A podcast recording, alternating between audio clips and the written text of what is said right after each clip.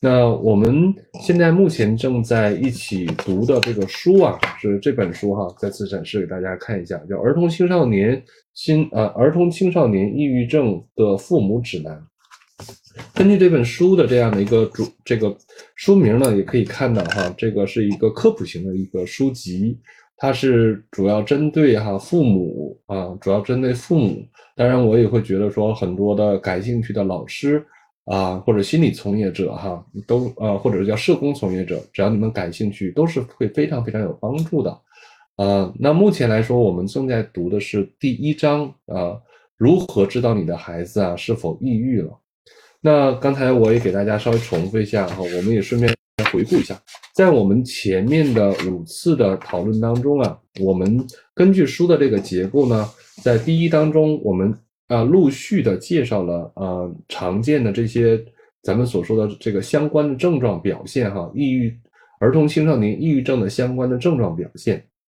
我给大家来再来回顾和重复一下哈。就首先有悲伤、情绪低落，这是情绪上面的；易激惹，容易发脾气哈，脾气暴躁啊，很多小小的事情他会啊，和没无法控制哈，情绪非常的激动。然后对日常活动失去兴趣啊，就是对于他本质感兴趣的一些话题、事情啊，踢球啊、活动啊等等的，好像有他突然间感觉这些都没有激不起他兴趣来了啊。然后睡眠发生紊乱、倒时差啊，然后晚上睡不着，早晨又不起，或者说早醒啊，或者说睡眠啊这个时间紊乱等等的，食欲变化。在平时的时候，可能还是蛮喜欢吃的啊，但是呢，在这个过程，在这个阶段里边，他的食欲出现了下降，不感兴趣啊。当然了，这里边要，我记得在这里边要去跟那个暴饮暴食和那个叫做为了体型哈，嗯，他年轻小年轻的小孩们管它叫什么？叫做叫面容焦虑，是不是啊？然后呢，他们就会在这个青春期阶段里边就要去。啊，叫干嘛？就就要去，嗯，咱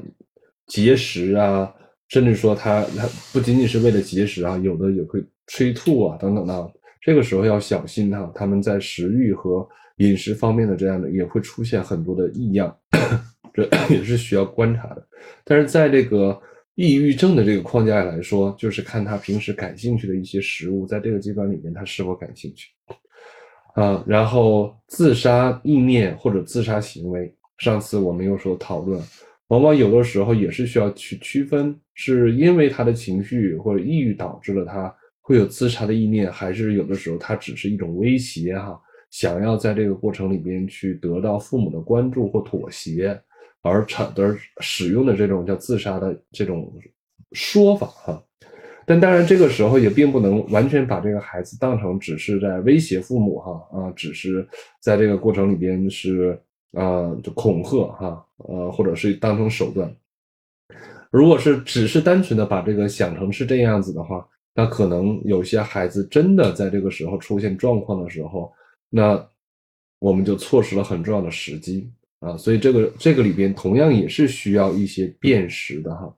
然后我们提到了自残行为。呃，自残行为上次我们也会讲过。那么对于自杀和自残的这样的呃这样的行为呀，它在学校这样的群体当中是会有传染效应的，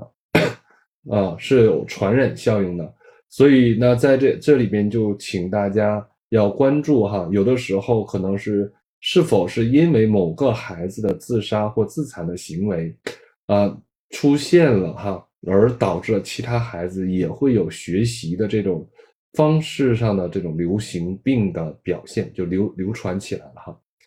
那么今天呢，我们呃会往后面来读关于消极思维和自责，还有在学校很痛苦哈这三条。我想咱们今天稍微努努力啊，就可能把这三条都能够去读完。然后当然了，还会有一些其他的征兆啊。啊，这块儿如果有时间，咱也可以再来读一读。啊，我不想每次读的内容比较多哈，不想读太多。啊，我们呢就是读读停停哈。然后所有在座的朋友们啊，如果你对于我们这个活动是感兴趣也是认可的哈，你也觉得我还可以啊，带着这个活动哈，大家也能够去学到东西哈，也能也能有收获，那就也请就关注我们哈，然后成为我们的粉丝，然后 每周我们来一起活动的时候呢，都可以来参与进来哈，能够持续的读这本书，当然也欢迎你可以帮我们来去转发哈，转发到。你的群里边呢，转转发到你的这个朋友圈呢，可以让你的朋友哈，也可以和我们一起来互动啊，很感谢大家。然后如果有任何的需要呢，也可以跟我们的助理联系哈。我们在研究院这个视频号这边，助理也提示大家，我们下那个呃，就是这是在你们是右下角是吧？啊，右下角有有一个呃，哎。对，右下角好像有 有一个二维码，你们可以截图，然后识别它，就可以加我们的助理。啊，助理那边会维护我们那个群哈，然后就会时不时的会投注投进去一些好的文章啊。如果大家有一些问题哈，啊，助理那边也会来收集，然后也可以在我们在读书的这个时刻里面，他也会可以提供给我哈，然后我们可以在。这个时间里面和大家有更多的讨论跟分享。嗯，在这边平台上有一个小故事而已哈，说我是抑郁了，呃，还是没心没肺，这个就看你的情况哈，到底是抑郁了还是没心没肺，这是这是两种非常不同的状况哈，可能抑郁了和没心没肺是非常非常不一样的。如果你愿意的话，倒是可以来多分享一下你的情况哈，然后咱们一起来看。OK，先读一点书，然后大家如有任何想要参与讨论的哈，都可以打字上来，然后我们呃我这边呢就可以看到大家的打字哈，我这边有几个设备都是在开着的，然后呃我这边 OK 不会打到大家哈，对，然后我这边都是可以开的开开着的看到的，然后呃我一会儿会回来停下来会回来和大家一起来交流啊。如果大家有书的话，请把书翻到第二十七页哈，我们一起接着看消极思维。消极思维，一个叫肖娜的十四岁的一个孩子哈，他是这样来说的：说当这一切开始的时候呢，我会担心所有的事情，我会担心所有的事情，我不再能够以积极的态度看待事情。就好像，即使人们试图让我高兴，告诉我一切都会好起来，我也不会相信他们。啊，这是一个孩子的一种陈述哈。当然，在这个陈述过程当中啊，我们可以看到说，这个孩子仿佛对于世界上的这些人呐，失去了很失去了信心哈。对于很多事儿哈，充满了焦虑和不信任。到底发生了什么哈？我们来啊看翻把书翻到第二十八页，我们看一下正文。有人认为，抑郁的人啊存在消极的自动思维啊，加双引号了，消极的自动思维，这些想法是消极的，因为他们和不愉快的感受有关，比如感到难过，或者是觉得自己很糟糕。我们要想想，我们的孩子们是否会经常用这样的方式来评价自己？哈，这些想法是自动化的啊，因为他们突啊，似乎突然就在人们的脑海中出现了。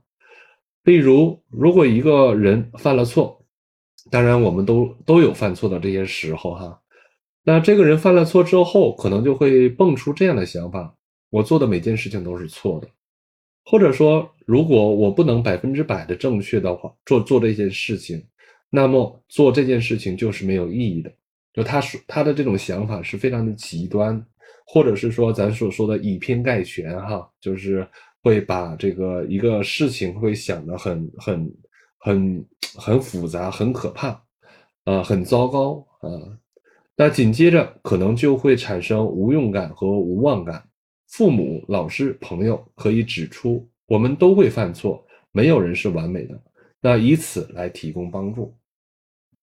啊，就是说在这里边啊，父母是可以用这样的方式来去回应他。但其实，在我临床当中，我我会看到说，可能这样的回应啊，对于这些孩子们呢，或者来访者啊，啊，其实帮助并不太大。他是非常理性的一些回回应哈，这些非常理性的一种一种劝说，但是对于啊这个当事人来说，是否能够有帮帮助他来缓解，可能要根据他的这个抑郁情况和抑郁的程度来去做决定的。但不管怎样，就是当大家能够去听到这样的字眼儿哈，听到这样的一个状态，啊，听到这个孩子啊，他在这个这个这个里边有着这个啊比较以偏概全，然后有这种就钻牛牛角尖儿，然后甚至说是比较极端的这样的一些啊负面的反应的和看法的时候，呃，请大家啊，咱就多根弦儿哈，在这个时候。可能需要大家来去多一些关注。那在刚才念到了那么多的症状哈，我们再来去看看其他的症状是否同时也在出现。如果说不是出现，那可能他不一定说是抑郁了。那但是呢，这个这个孩子他自身的这种思维方式，其实有可能会有一些偏执偏激。那这个时候同样哈，如果你们愿意的话，就看你是否可以通过跟他的交流来帮助到他。啊，能够帮助他他来松动松动，但如果说这个过程里边你会发现，其实不是那么的容易能够帮助他松动的话，可能同样也是需要来呃找专业人员来去帮助他啊，所以他这里边啊，他内心世界里边的那个焦虑啊和他的那个紧张和他那个啊带有抑郁和焦虑色彩的这样成成分，其实也占比比较大了，也是比较。呃，需要关注的时刻了，OK，所以这是一个呃指标，是关于消极的思维方式哈，消极的思维。啊，好，那然后我们再来看自责啊，呃一个叫布莱恩的十二岁的孩子，他是这样说：我感到 我的心都碎了，但不管怎么看，我我是打碎他的人。啥意思呢？就是说，呃，他做了一件什么样的事情哈，而他觉得自己做了做的事情有些糟糕哈，所以这里边他是在呃自把他引入进来哈，他是从自责的这样一个角度来看待。患抑郁症的儿童和青少年有时会把家庭、朋友甚至整个世界的烦恼都扛在自己的肩上，啊，这这句话啊，请大家来来去啊细细的琢磨。啊，他要把家人、朋友，甚至整个世界的烦恼都扛在自己身上，就仿佛他现在好像成为了一个，啊，你说他是救世主吗？啊，你说是他是一个非常具有责任感的人吗？哎，你是觉得他是一个在这个时候好像是要去承担的很多事情的人吗？但他其实只是一个儿童和青少年哈，说他们可能是完美主义者。为自己设定了很高的标准，他们可能会因为父母的争吵、分居，或者是兄弟姐妹的疾病而责怪自己。安慰他们，并不需对此负责，也许并不能让他们幸福。就这种安慰对他来说是没有太大的意义的。对于较年幼的儿童来说，自责不是抑郁症的常见的征兆之一，但它确实会发生。和他们谈谈生活中的压力事件，他们可能就会表露出这个这些想法。对于他们来说，游戏和或者是绘画，也许能够表现出他们对自己的生活感受、感觉是有多么的糟糕，以及他们怎么就觉得啊，就觉得应该为自己没有做过的事情而受到惩罚。更常见的是，孩子可能啊丧失了自尊。儿童或青少年可能会对自己有很糟糕的看法，低自尊和抑郁症尽管并不完全相同，但是密切相连。有时孩子可能只会出现其中的一项，啊，所以这个这个点哈，就是我们可以来看到，说是关于自责这一点哈。那刚才这里边举的一些例子。那不管是通过他他的语言啊，这里边也给大家更多的通道哈，比如说游戏和绘画，我们都可能会透过这些线索啊，看到这个孩子他的内心世界，他是以什么样的方式来去感受感知自己的。那这里边也提到了，那这些孩子可能会表现出来这种啊很低的自尊呐。啊，他对自己的信任度不高啊，觉得自己的价值感不高啊，哎，觉得他很自卑呀，很多时候很糟糕，很不行啊。那这些，甚至说他会觉得说自很多事情可能都是因为自己做的不好啊，很多事情都是自己的错呀，等等啊。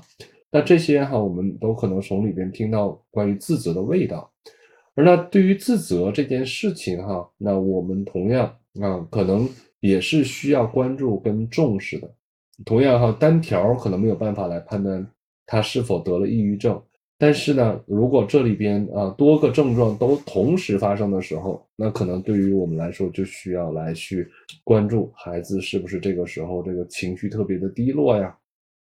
特别的消极呀，他看待事情、看待自己、看待他啊身边的一切哈，是否都会感觉到是很糟糕啊？哎，这是这是很多时候看抑郁症哈，它很容易出现的一种表现啊，所以。啊，这是一个很很有意义的一个指标哈啊，OK 吗？这两条很快就过完了，是吧？嗯，看看大家有没有什么样的一些问题，或者是哎读到这两条之后之后哈，有没有呃触发大家的一些什么样的思考联想？如果大家有的话，欢迎大家可以打字哈，可以跟我们来去参与活动哈啊。同时呢，如果现在你们觉得说我们正在进行的这个。活动，哎，看起来读的内容还不错哈，啊，可以动动你们的小手，关注我们的呃视频号，同时或许你也可以哈，如果你愿意的话，也可以帮我们来分享哈，让我们呃可以有更多的朋友哈一起来参与参与到这个读书活动当中，大家可以打字喽，啊，可以参与活动啊。好，那。呃，在大家同时打字的过程里边哈，我们呃也可以再来去再读一点点，把这个这几点咱们弄都读完哈，然后呃我会再来看，呃好目好像目前还没有谁来去打字参与到这里边来哈，有吗有吗？有没有大家愿意参与的哈？啊，我们来看哈，在学校很痛苦。这个是我听到的内容比较多的，呃，来找我的这些孩子们的一些内容啊，一些所呈现的内容，他们要么出现了厌学呀，哎，要么就是说对上学呢是一个很可怕的事情，很不愿意做的事情，一想到这个事情就非常非常的讨厌啊，非常非常的不高兴哈，这个也往往很多时候也给家长们带来了很大的苦苦恼困扰。呃，当然，呃，我我可能有更多的想分享的，我先把这段读完。呃，我相信，呃，在座的所有的亲们，你们可能对这个话题都会很感兴趣啊。我们读完这个之后来停下来哈。说一个叫，呃呃，当然，如果你们身边有朋友哈，对这个话题感兴趣的，也赶紧分享哈。呃，我想这个话题是特别值得展开的内容。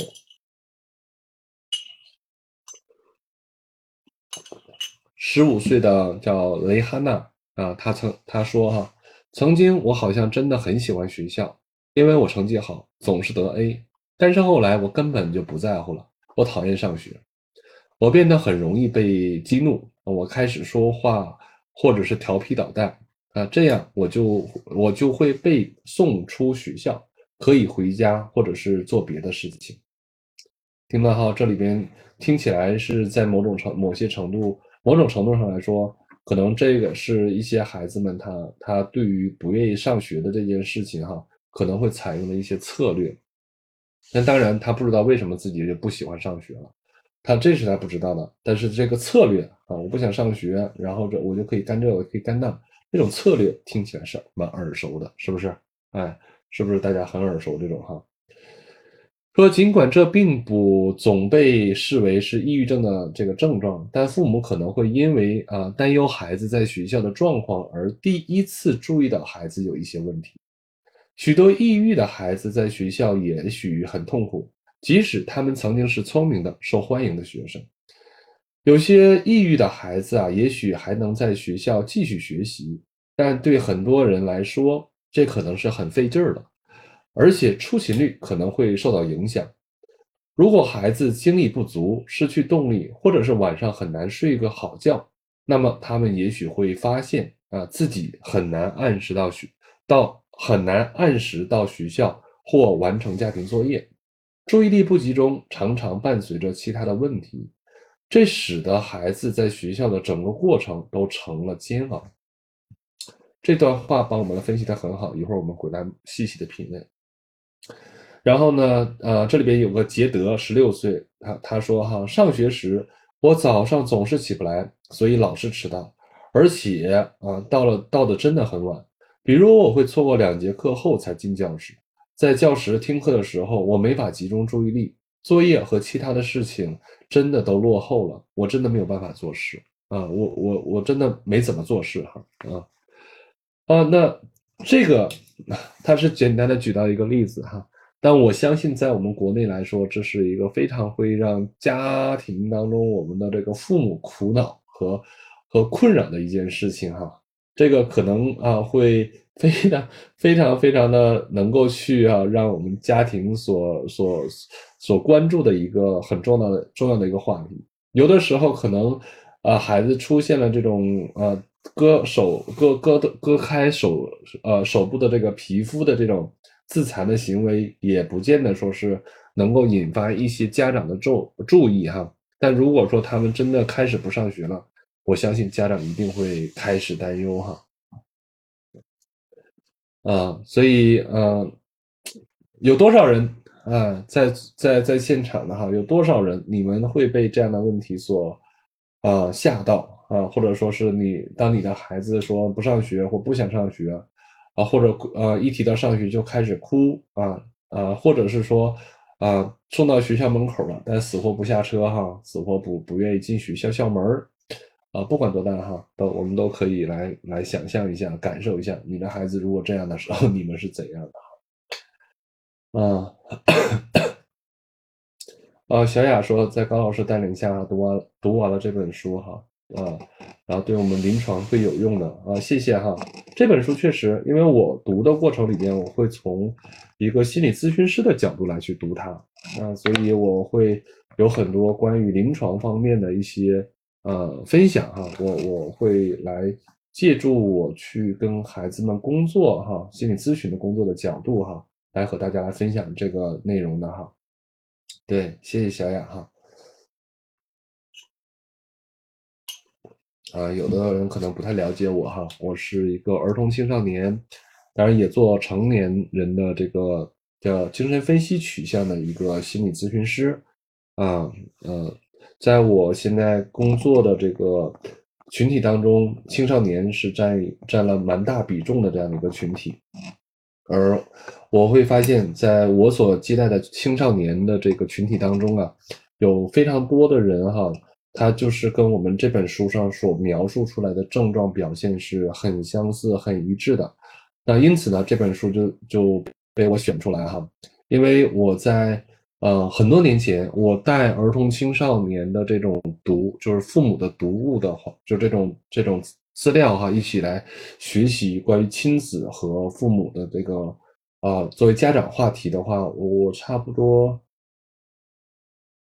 呃差不多现在都有十年左右的时间了。我是那个时候在北京的时候就开始组织一个公益的读书时间啊，其实到目前来说，应该读下来不下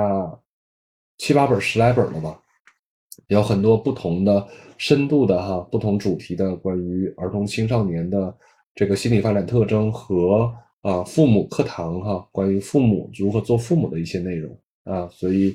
啊，我个人比较注重的是做一些啊预防性的这样的一些科普性工作。我希望可以通过我们的这样的交流，能够让更多的家长、老师哈，能够掌握到一定的心理学方面的这些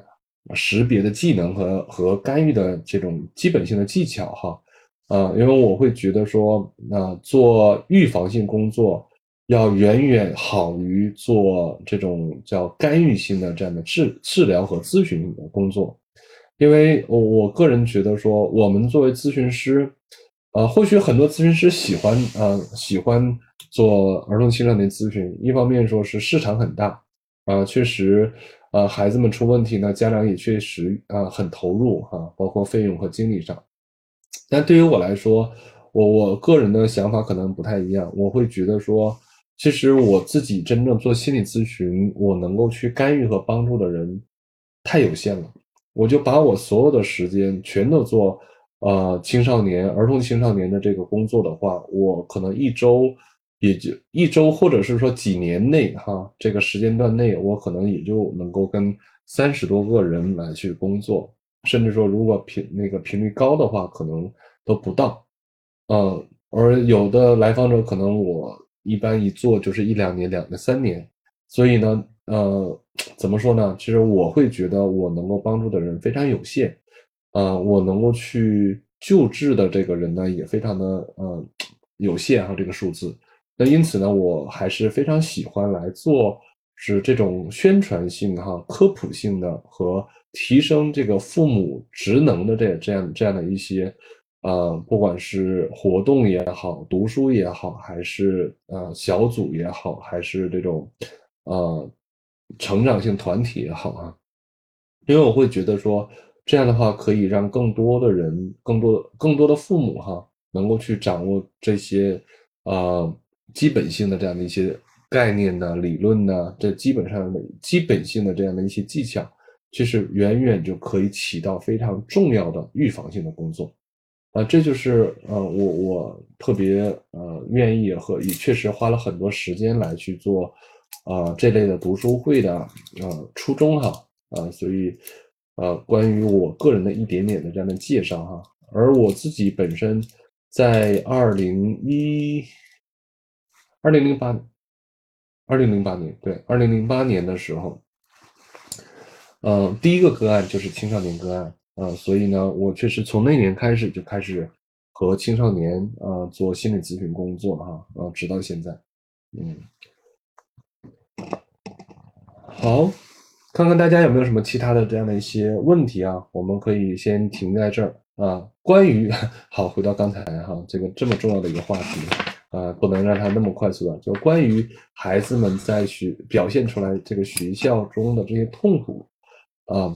看看大家有没有一些什么样的一些话题哈啊，或者说你们感兴趣的内容啊。嗯，刚才介绍了一下我自己哈。如果大家对于我们要做在做的事情感兴趣的话，欢迎大家帮助我们来去，呃，去扩散哈，能够让更多的人加入进来哈。我是我们都是用心在做这件事情的，啊，所以可能能力上有限，但是能够一起来去讨论和组织这样的活动呢，也是初衷就是能够希望有更多的人可以和我们一起来去学习，一起来去对儿童青少年。能够更多的去儿童青少年心理健康更多的关注和家长能够有更多的这种支持哈，家长和学校的老师能够有更多的支持啊，所以我们啊来去坚持做这件事情哈。每周二的晚上的九点半到十点半，我们都会在这里边，除了这个节假日啊，其他时间我们都会在这 在这里边和大家一起谈啊读书啊，谈关于儿童青少年。啊，谈关于父母哈这样的一些内容。既然目前读的是这本书，未来我会还会选择更多其他的这个书来和大家一起交流哈。好，那我们来看一下哈，就是书上第三十页，刚才讲到的是关于儿童青少年对于厌学方面的这样的一些内容哈。呃，那这段话这一只有一页纸哈，但是给了我们很多的启示。很多时候，在我们生活里边，我们可能很容易看到的是关于儿童青少年他们自己哈，更多的表现的是一个结果，说我不想上学了，我讨厌上学了。很多时候，家长可能就会对这样的话呀，非常非常的震惊，因为这样的内容就会让啊，对于家长来说，那是一个非常具有杀伤力的这样的一个内容，是不是？你们听了孩子说不想上学的时候，是不是都快炸了哈？啊，非常非常不可思议啊，匪夷所思，甚至很多时候，啊，让什么样的家长可能会更容易啊意外呢？就是原来的孩，原来这个孩子学习成绩都是非常不错的。其实我我会发现很有意思哈，来见我的孩子，大多数都是学习成绩非常不错的，真的，大多数，甚至说有。不少啊，占大多数，他们都是来自于非常不错的学校，非常不错的班级，他平时的学习成绩、考试分数都是非常不错的。但是在呃，在一些情况下，不管是他升入了初中，呃，小学升入了初中，还是初中升入了高高中，还是说在初呃初中或中高中的中间的某一年，哎，他出他突然间就有一天就告诉父母说我不想干这事儿了，啊，我不想去上学了。而这个时候啊，就让我们这个家长就非常的惊讶，非常的意外，说天哪，怎么回事儿？发生了什么？然后也家家长们，我相信都是非常关注的，也也都很多时候使用了非常非常多的这种方法技巧哈，来去哈帮助啊，来去尝试哈，那那来去啊解去怎么说？去去啊，不管是软的硬的哈，各种招数都上了。啊，都是各种招式都上了，但是说，呃，我们也会发现很很很难，是不是？呃，他可并不是说因为这个时候的父母突然间上心了，这个孩子就会好转。但我相信一些情感基础好的这些家庭呢，那父母能够在做出调整之后，孩子能够稳定下来，甚至说改善状况，这样的家庭其实也占蛮多数的，啊，这也是占蛮多数的。所以呢，就是呃，但是当然能走到我们咨询室的，其实也是蛮少数的。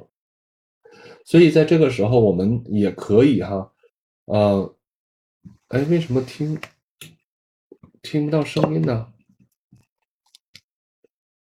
现在能听到声音吗？在抖音这边哈，我我不知道我这边是不是这个挂的这个麦克有问题啊？我把 取下来，把它取下来了啊。那对于我们家长来说，很多时候在这个时刻里边，可能就会呃，真的各种招式哈，啊，这威逼利诱，呃，各种招式哈，连哄带骗，呃，然后甚至说有的是呃，花花很多的心思要去呃陪伴啊，甚至有的家长在这个时候就真的停了工作，辞去工作，在家里边不惜一切代价来去陪伴。但是在这个过程里边，其实也家长也很难去明白到底发生了什么，也很难去在这个时候啊做出一个合适的一个反应哈，能够更好的去啊帮助孩子解决这样的一个问题。但因此很多时候真的就是弄的是焦头烂额，无计可施。因此呢，在在这个时候就来向我们，对不起，向我们专业人士来求助啊，向我们专业人士来来求助。但这个时候，大家已经知道哈，说这个事情可能已经僵持了一段时间了，已经僵持了一段时间了，啊，啊啊！有人说是否可以交谈一下抑郁症哈？说如果你要想谈一些内容的话，你可以来打字哈。我因为我我们这边是几个平台同时都在直播，所以说可能我我们没有其他的这样的一个方式哈。所以如果你愿意的话，是可以打字的。我这边看到是可以。可以来来回应你的，OK 的，完全没问题哈，欢迎大家参与进来，我们三个平台都可以，都是欢迎大家来去参与的哈，啊，希望都是开放的哈，OK 的，嗯，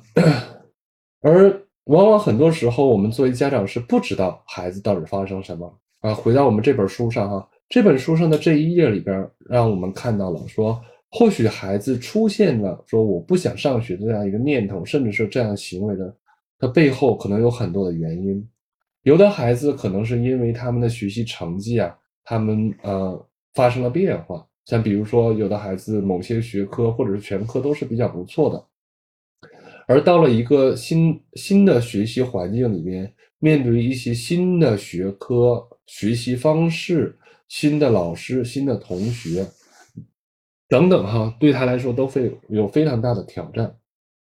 那这时候，他适应起来可能会有一些困难，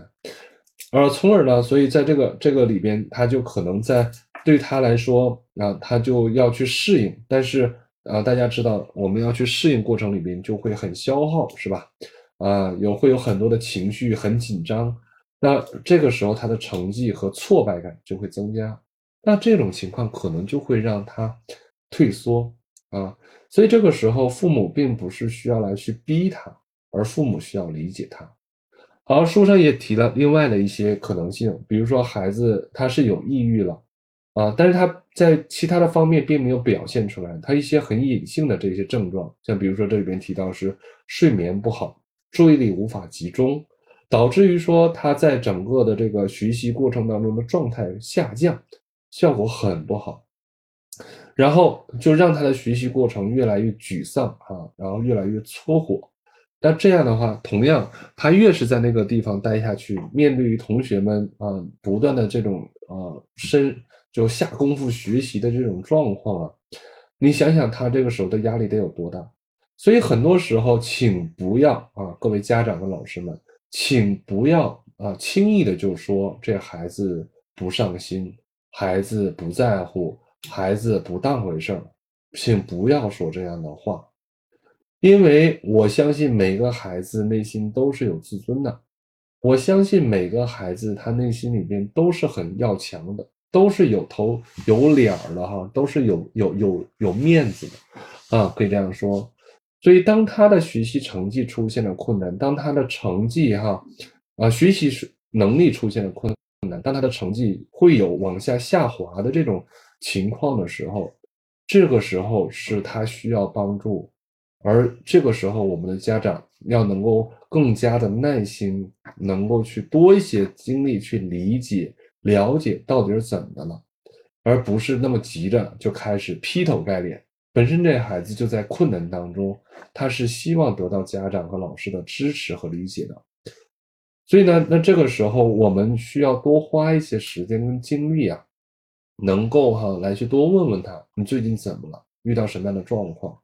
嗯嗯，我看到你好像自己出现了这样的一些，比如调皮捣蛋，出现了上课说话，这个我相信并不出来自于你的初衷哈。到底啊，能不发生了什么？我相信一定是另有原因啊。愿不愿意跟我来去聊一聊哈？告诉我更多。可能一个孩子是期待着说是有人能够愿意哈花时间关注他、陪伴他和了解他。而我相信，这个时候，他每个人在困难当中的时候，都不希望任何人在他的身上再加多一根稻草了，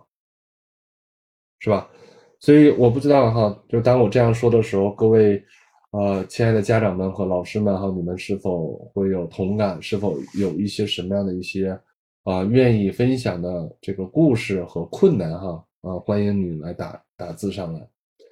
那。当然，书上也提到了，可能有的时候孩子可能呃注意力无法集中啊，有可能是因为睡眠，也有可能因为情绪，也有可能因为挫折挫败，也有可能是因因为他啊这段时间里边遇到了突发的事情啊，也有可能他是到了新环境适应上出了问题哈，也有可能在这里边某些老师同学。因为什么样的原因啊？嘲笑他，歧视了他，等等等等。我相信这里边可能性有若干啊，所以请大家在这个时候不要急着快速的主观下判断啊。好，谢谢 K K 哈，我看到你的呃内容了，说我这两周有很强烈的轻生，但是怕父母会担心，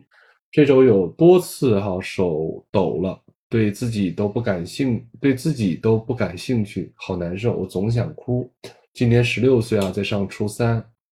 好，谢谢你哈，K K 啊，我我你描述的这种状这种状况哈，确实是非常需要啊，我们来去向家长哈来去求助。你不要怕父母担心，如果你的状况更加的明显、更加的严重的时候，可能父母知道时候他会更加的着急。而你自己哈啊，对于你能够意识到自己有轻生的这种念头，并且你自己有些着急，这是非常非常重要的，也是非常宝贵的。哦，晚上还睡不着是吧？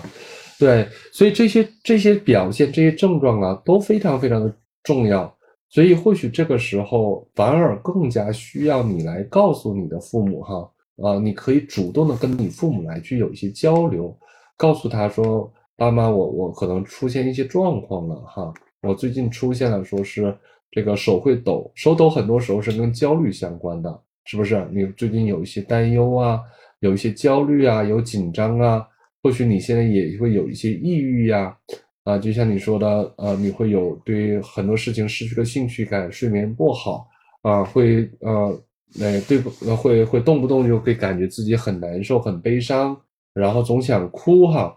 那这些其实都代表着说你的情绪在这阶段里边的抑郁表现是比较明显的，甚至说是你说呃你你有了轻生的这种念头想法很强烈了哈。那这些都是非常值得去关注的，而这个时候是非常需要能够有人能够和你稍微多一些的啊交流。我不知道你们在学校里边有没有心理老师哈？如果有心理老师啊，他是可以提供这种心理咨询的话，你首先也可以跟心理老师来去做一些交流，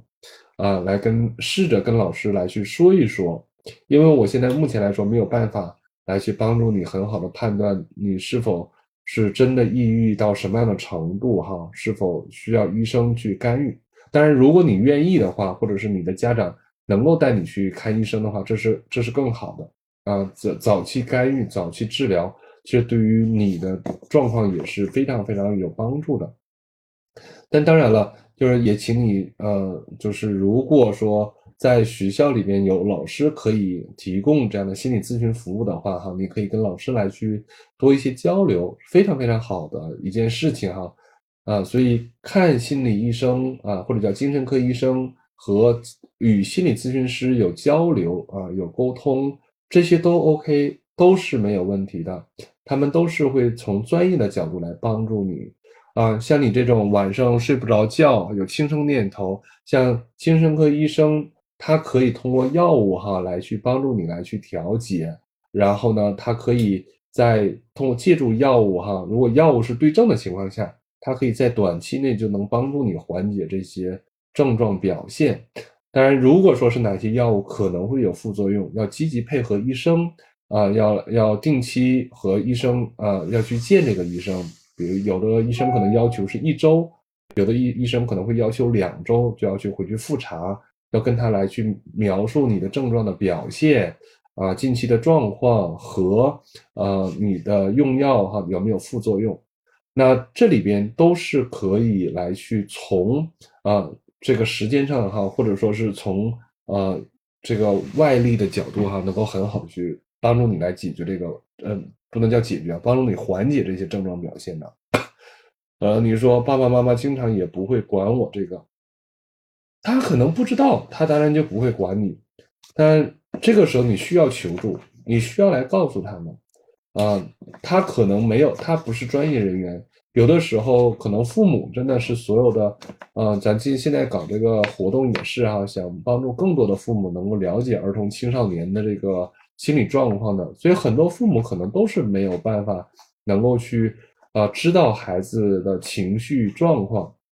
很多父母可能也没有办法能够去明白懂得这些东西，所以在这个时候哈，我觉得对于你来说，啊，你恰恰在这个时候需要来去。告诉父母发生了什么，怎么了哈？然后他们要慢慢的去了解你，知道你的状况，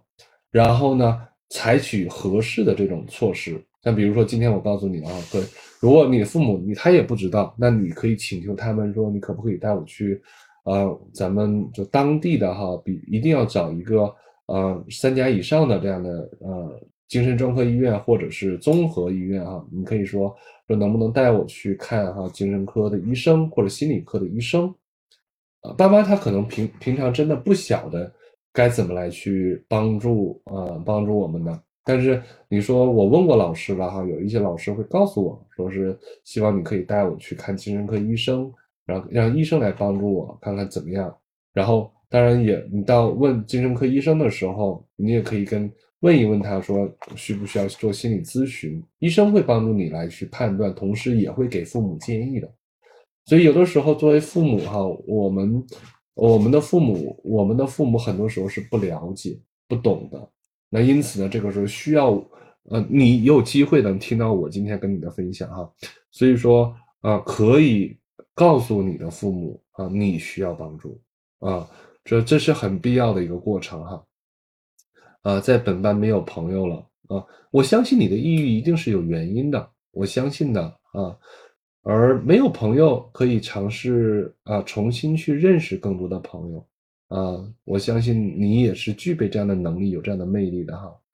啊，情绪低落啊，提不起兴趣来。对啊，对啊，对啊，这些都是我们现在在讲的抑郁的这种表现哈。但呃，就是请注意哈，就是说我们从这本书上了解到了抑郁症的这些症状啊，但是是不是一定要由精神科医生来帮你判断？OK，这个可这个可不是我就能说，因为我不是医生，我今天在这里边带着大家来读书，也是从一本啊。书里边来告诉大家，可能这些都是抑郁的表现哈。所有的亲们哈都请注意，我不是精神科医生，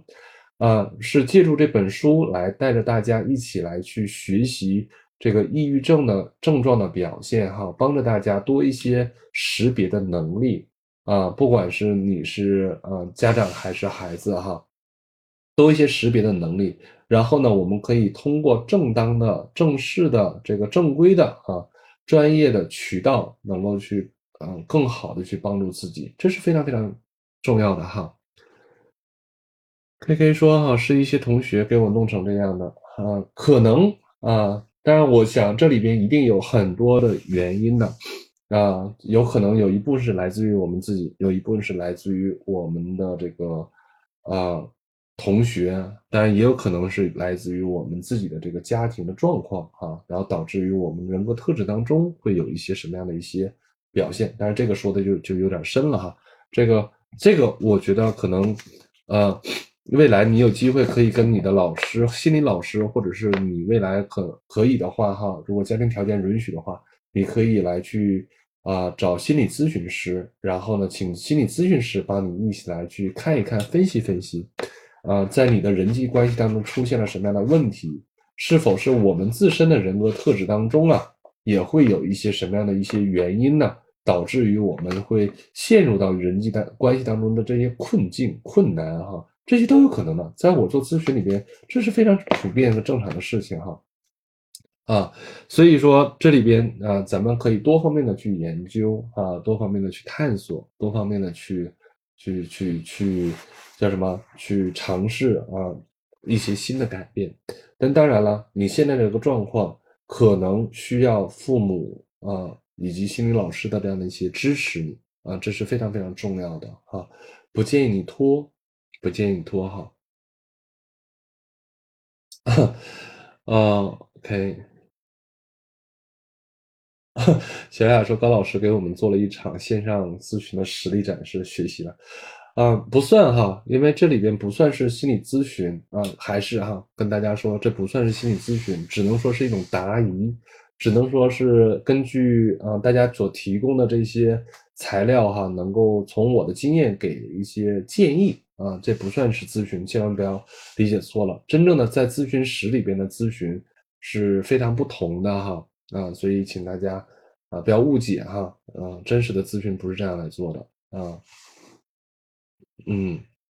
好，不客气哈，K K，嗯，希望你可以通过跟父母的这样的一个呃交流哈，能够让他。啊，或许你有机会让他也来听我，听我来跟他跟跟他来讲一些这样的内容，可能比你自己去说服他要好很多。但是你能够去努力，他努力哈，能够去和尝试和父母去交流和求助，说出你自己的遇到的这些困境，是非常能够去帮助到你的啊，也能够让父母多一些了解你的这样的机会啊，然后正当。呃，选择正正确的一个通道哈，来去帮助自己，啊，来去改善当前的这种抑郁状况是非常非常有价值的，非常重要哈。对，会说了哈，这这跟真正的咨询是不一样的，对的，这是不一样的啊，所以大家可以提供素材，我呢会根据大家的素材哈，大家知道这些素材都是只言片语。但是我呃会有我的呃临床经验和我的这个临床直觉，可以借助于大家的这些只言片语哈，来可以干嘛呀？可以帮助大家呃从一个泛泛的一个大范围的社会角度等等哈，从一个泛泛的角度上来去说明呃来去有更多的分享啊，有更多的分享，所以我可能不是针对某一个人。啊，也不是针对某一个个案，而我希望是说，针对大家提供的这个素材，可以展开然后可以让更多呃相似相近的这些家庭或者是呃咱们所说的这个呃个别的个体哈，能够从我们这样的一个分享过程当中哈，能够找到一些可能跟自己相关的这样的一些内容哈，然后呢可以去为自己所使用。这是我一般在读书会和大家分享过程当中的一个方法，所以说大家能够去给我们提供一些材料，这可以帮助，可以激发我，可以帮助我们现场所有的人能够听到更多丰富的材料的这样的一个贡献哈。所以说欢迎大家可以跟我有更多的互动。OK 啊，OK 吗？啊，所以。如果如果大家愿意哈，是可以来去，嗯，打字上来哈。怎么样？刚才这样这样一段交流，大家感受是怎样的呢？愿不愿意稍微分享一下哈？刚才这位 K K 有事先离开了，啊，我们可以其他人就可以在现场来去有更多的这些参与跟互动。当然，在你们打字的时候，我想把第三十一页其他的征兆这部分给读一下啊，很短的内容。然后剩下的我就想留在我们下一次读的时候，哈，就因为它的内容涉及的比较多，就会涉涉及到是相关的问题。然后里边有很多的小的标题，哈，啊，同样也可能呃特别值得我们再来去慢慢慢慢的细细品味。然后第一章就结束了。所以我先把这个症状哈，呃，这个部分今天稍微再再来把它完结了哈，就，啊，其他征兆，在考虑一个儿童与儿童或青少年是否患抑郁症时，出现上述任何问题都应该视为警示信号。对，这就是我反复的提示大家的哈，就是当大家看到这和观察到这些内容的时候啊，请大家一定要干嘛呀？一定要提高警惕。我们不是做下定论，不是做判断，但请大家一定要提高警惕。但是呢，还有其他的问题需要铭记在心啊。孩子的正常行为有什么变化吗？孩子的正常行为有什么变化吗？这些问题放在脑子里哈。一个经常因为不见朋友而而开心的孩子，和一个平时好交际但逐渐不再想见朋友的孩子是不一样的情况。孩子的日常生活受到了怎样的影响？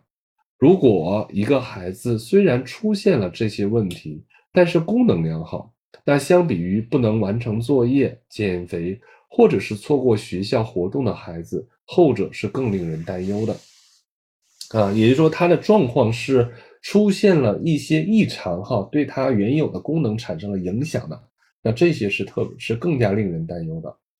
要区分抑郁和合理的悲伤，往往是不容易的。但从某种程度来说，这样的区分并不那么的重要。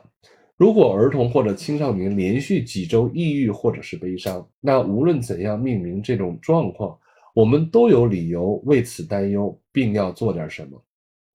无论人们如何称呼孩子，呃，孩子的潜在问题，无论孩子体验到的失望。或者是沮丧有多么的严重，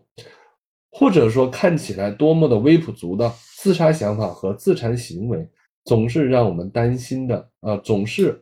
啊让我们担心的主要的原因啊，所以这里边呃给了我们一个提示哈，然后刚这个这些提示实际上在我们前面读的内容里边也是反来覆去被我所提示到的内容，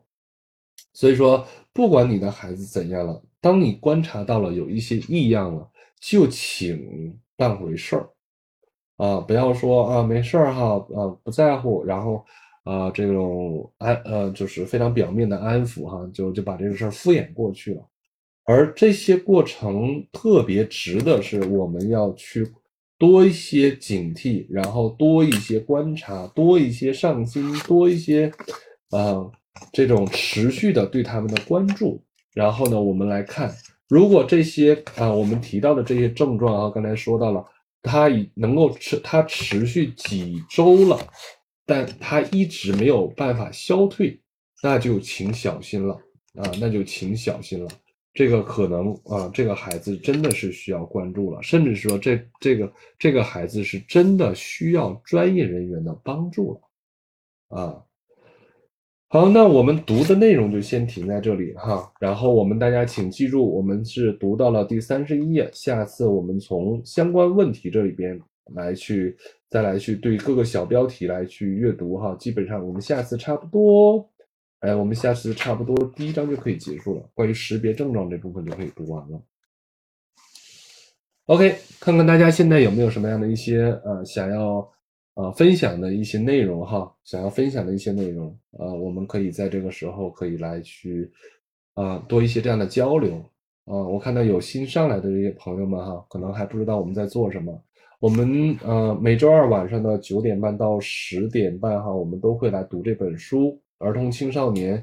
呃，抑郁症的父母指南，哈，啊，对这本书，然后目前我们正在读的是第一章，是关于症状的识别，就如何使如何知道啊，你的孩子抑郁了，哈，那这这个这个部分的内容，如果大家对我们的这个内容感兴趣，或者说对于儿童青少年抑郁，或者是对于这个。嗯啊，你是一个父母哈，想了解关于如何跟儿童青少年互动的哈这样的一些内容的话，都可以来去关注我们哈，关注我们的不管是视频号还是我们的抖音啊，请关注我们。我们每周二晚上九点半到十点半都会有一个小时的这样的一个读书分享、交流、答疑的这样的一个过程啊。我是一个儿童青少年心理咨询师，有十多年的儿童青少年的工作经验。啊，所以我会带着我心理学咨询的这样的经验呢，来去读这本书哈，来去和大家有更多的分享啊，更多的分享。所以如果你有问题，欢迎大家参与哈。如果你觉得我们做的事情很有意义啊，也欢迎大家可以帮我们来去宣传哈啊，能够让更多人加入我们。OK 吗？啊，看看有没有什么样的一些问题哈。哈，谢谢哈，啊，看看大家有没有什么样的一些更多的想要交流的问题啊？我觉得大家能够贡献你们的问题，可能比我自己凭空的去联想啊，可能更有意义哈。像刚才啊，好，谢谢哈，像 Liverpool，为什么起个这样的名字啊？啊，欢迎，嗯。如果你真的感感觉有意义，可以关注我们哈，可以关注我们。然后我们每周都会在同样的时间，可以嗯呃一起来去有这样的交流哈啊。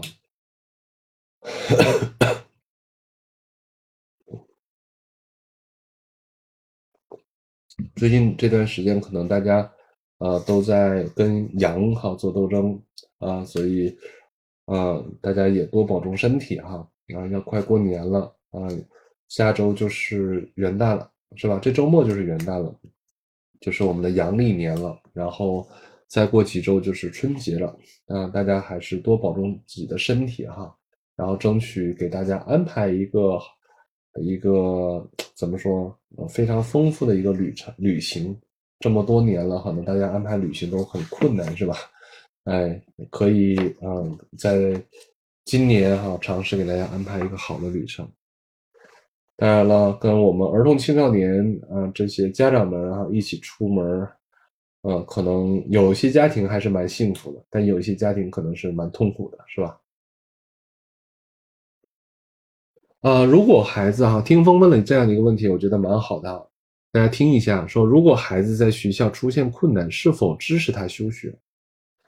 这是很好的一个问题。那也就是说。呃，我不知道是你本人还是怎样，我同样哈，呃，不不刨根问底哈，不问更多的材料，我只是借助你的材料来借题发挥哈，可能跟你相关，可能不相关。如果有点不靠边的话哈，就你你愿意暴露更多，就可以打字更多哈。呃，因为我觉得这是一个开放性的场合，所以大家所有人提供信息的时候，我都会保护大家的隐私哈，所以我不会去刨根问底，不会去问更多的细节啊，只是借题发挥哈。当我听到这样的一个问题的时候，可能我自己就要去思考一些内容。首先，孩子在学校出现了什么样的困难？那同时呢，我们也要知道说，孩子在这个学校里边遇到这些困难是否是正常范围之内？啊，就像刚才那位 K K 同学哈，他在学校里边，他告诉我的是说他遇到一些困难，而这些这些困难可能跟学学生啊这个，比如说组团来去欺负他有关。那这里边啊，那这个里边确实，作为当事人的 K K 来说呢，他肯定是在这个过程当中受了很多的委屈、嘲笑、歧视，甚至说被排挤。但当然了，很多是需要，呃，一方面当然一定会给他再带来了很多的困扰啊，不管是情绪上的还是这个团体里边的哈。但同时，或许有一些内容也是需要他来自己学习去克服的内容，所以。我更觉得说，当我们作为父母哈，知道孩子在学校里边遇到困扰的困难的时候，可能我们需要花一些时间，能够跟孩子有更多的交流。首先，在这个过程里边，可能我们要了解到孩子的这个困难是怎样的，那他是否是嗯，真的会对他造成很大的影响？那是否在这个阶段里边，其实这孩子遇到这个困难，其实也是他这个阶段里边蛮需要去面对的挑战。如果确实这个过程里边，他需要去适应，需要去学习跟啊他的同龄人哈，比如说要学习如何去交流，如何的去划分界限，如何更好的表达自己，如何在这个过程当中能够更好的去适应环境，如何更好的去。呃，保护自己啊，如何能够借助他的资源去解决这这些问题等等等等，我倒觉得说这是这个孩子们在学校里边同样要去花很多的时间跟精力要去学习的技能。我个人觉得说，孩子上学哈，学习啊，语文、数学、英语这种哈，学习固然重要啊，但是呃。孩子到学校里边不仅仅学习这是文化课，孩子在学校里边需要学习的是更多的是关于他的社交知识、社交能力和适应能力。所以啊，如果孩子在学校当中遇到了一些困难，我们要看那这个阶段里边，到底我们家长是早早的去去干预，还是呃家长帮助他出主意就要呃退缩？还是说，我们在这个地方哈，可以和他共同的讨论，想办法啊，能够听到他的情绪感受，能够听到他在这个过程里边，他到底面临的问题困难有哪些，到底是不是一定要休休学，还是说在这个过程当中，他要花一段时间去挣扎，要去思考，要去体会，要去适应。还是说他真的哈已经啊抑郁啊抑郁症非常的具体哈，然后他的很多的功能已经不行了，啊，然后呃医生也建议休学，这个时候我们家长可能在这个时候可以考虑哈，根据专家专业人士的这些建议哈，可以给采用休学的这样的方式，让他来去缓一缓哈，然后来让他来接受治疗，但是呃。为什么我绕了这么大的圈子？在我接待的很多来访者的家庭里边啊，他们往往是家长过于焦虑，家长过于控制，家长过于想要快速的帮孩子解决问题，啊，或者家长他的手伸得太长，啊，一直参与到这个孩子的成长和孩子的内心的这个这个世界哈，所以有的时候是在种种的原因的推动下。让家长想要快刀斩乱麻啊，想要快速的啊解决这些问题哈，想要啊让这个孩子的这个焦虑，让孩子的这些经历当中所面临的这些痛苦挫折快速的消失，所以有的时候哈啊，我们家长可能就会采用或者是想到，比如说休学，有的家长可能会是转学。有的家长可能就会干脆就让这个孩子直接去读国际学校，那不仅仅要逃离的是现在的学校，有可能还要逃离的是现在的体制，啊，还有可能是逃离的是现在的国家，未来接下来就要送到国别的国家去了。所以，那大家就是要来记住这样的一个，呃呃，就听风刚刚提到这个问题，就我展开了很多哈，啊。可能不适合于你的情况，可但是呢，我想是能够激发起更多的亲们多一些思考哈，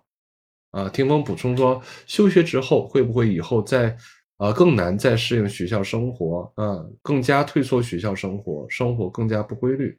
不好说。也就是说，他早晚都得去面对的是要去适应学校生活这个过程。那么他休学过程里边，那他该怎样能够去弥补这样的过程？如果说在休学过程当中能够去接受心理咨询啊，能够在这个一年里边可以帮助他不断的提高他的心理素质，或者是说有更好的通道方式哈，能够帮助他能够提升他的这种适应能力，那么。啊，我觉得这个休学可以没有问题，你完全可以在这个过程当中帮助他通过啊一些其他的通道来去哈，来去面对啊，或者来去增加他内在世界里边的能力。但是如果说你没有，只是说让他你休学吧，然后在家里边眯着啊，在家里边啊玩玩手机啊，或者给他报个小班儿哈，然后去呃补课，看起来理理论课没有没有落下哈。考试成绩也没落下，但是他的适应能力没有提升。其实他早晚还会要面临他最困难的这个过程，所以只能说我我只能说，这个时候是家长和我们的孩子们，啊，共谋了，共同谋划了一个退缩和回避的这样的一个这样的一个局，但他并不能够真的。帮助这孩子解决他适应困难和，或者是人际关系困难，或者是说面对冲突的困难，或者等等等等的困难，他没有他没有办法，在在这部分他是没有办法来解决的。而这个孩子或许未来当然也可能，啊，他有更好的提升哈，但也有可能像你所担心的，就有可能在这个过程当中，他怎么了？他是没有办法啊提升，而学会了一个新的技能。什么新的技能？就是说，只要我遇到了困难、遇到了挫折，跟我妈去说，跟我爸一讲，啊，在家里边一折腾，反正他们一妥协，我就可以回避。有可能，这是这个是这样的啊。然后叫 liver，呃，le，啊，liver 还 lever，lever，pull，啊，lever，pull。啊，老师讲的挺对的，休学只是一种暂停键，主要还是取决父母怎么支持孩子。对的，所以我我之所以要跟大家有这样的一个交流的这样的一个机会哈，其实很重要的一个原因是要让家长们知道，啊，要让家长们学会思考，要让家长们在这个过程里边可以哈，能够慢慢回到家长的角色里边，要要承担起家长的功能。啊，而家长的功能不单单只是，呃，挣钱、花钱，啊，解决问题，不是这样的。家长其实要承担的功能要远远多于这几点，所以家长不好做，啊，家长非常不容易的啊。OK 吗？听风有没有能够去给你一些呃新的视角哈，能够帮给你带来一些新的这样的一些思考的这样的一个出口哈啊，我我相信没有办法能够去直接回答你的问题和解解决你的这个这个问题哈，但我想是只是多给你一些思考的空间和让你能够去多一些视角，而不是急于。啊，就要做一个什么样的决定和呃改善，或者说消灭，很多人都会有消灭的这种念头啊。我们不是为了消灭，而是在这个时候恰恰是迎迎难而上啊。所以很多时候啊，心理咨询跟我们做父母啊有不同，但有些时候还是蛮相同的。啊，不客气哈，希望能够对你有些帮助。啊，很感谢大家提供素材哈，啊，一旦有素材的时候，我可以讲的东西就变得更加多了哈，更丰富了，所以呃，期待大家能够有更多的这些素材跟材料，可以啊，让我们听到更多的有意义。